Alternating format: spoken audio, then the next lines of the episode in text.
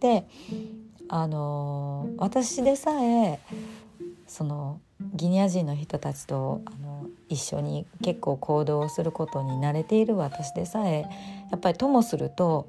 こうなんか日本のそのふこれでもうなんかこのこの状況だったらわがまま言わないでよみたいななんかそのどういうんですかねこう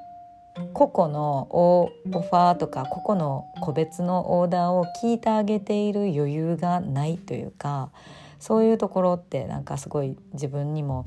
まあ思い当たる節があって反省なんですよね。でそれが例えば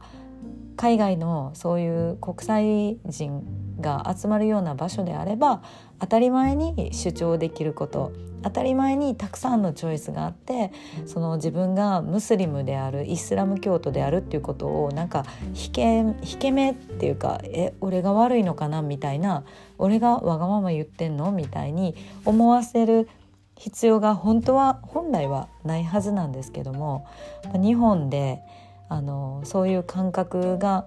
普通の人たち一般の中にはない国の中でそういうケースに出くわすとついつい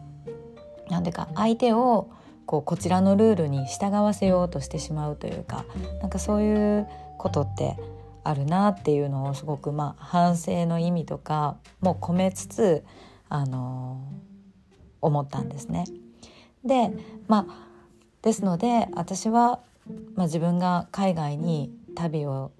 こう頻繁にしてこう日本っていうのが決して日本の国内で通用する日本の常識っていうのはよそへ行ったら全然常識じゃないんだよとかあとまあなんていうか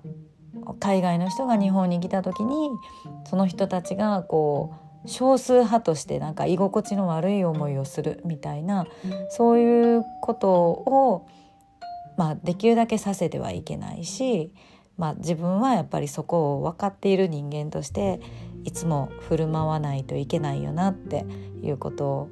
まあ、常々思っています。というお話でした。まあ、世界は多様性に満ちているということの、まあ、一つの例という形でエピソードをお話ししました。最後までお聞きいただいてありがとうございました。ではまた次の配信でお会いしましょう。さとみんでした。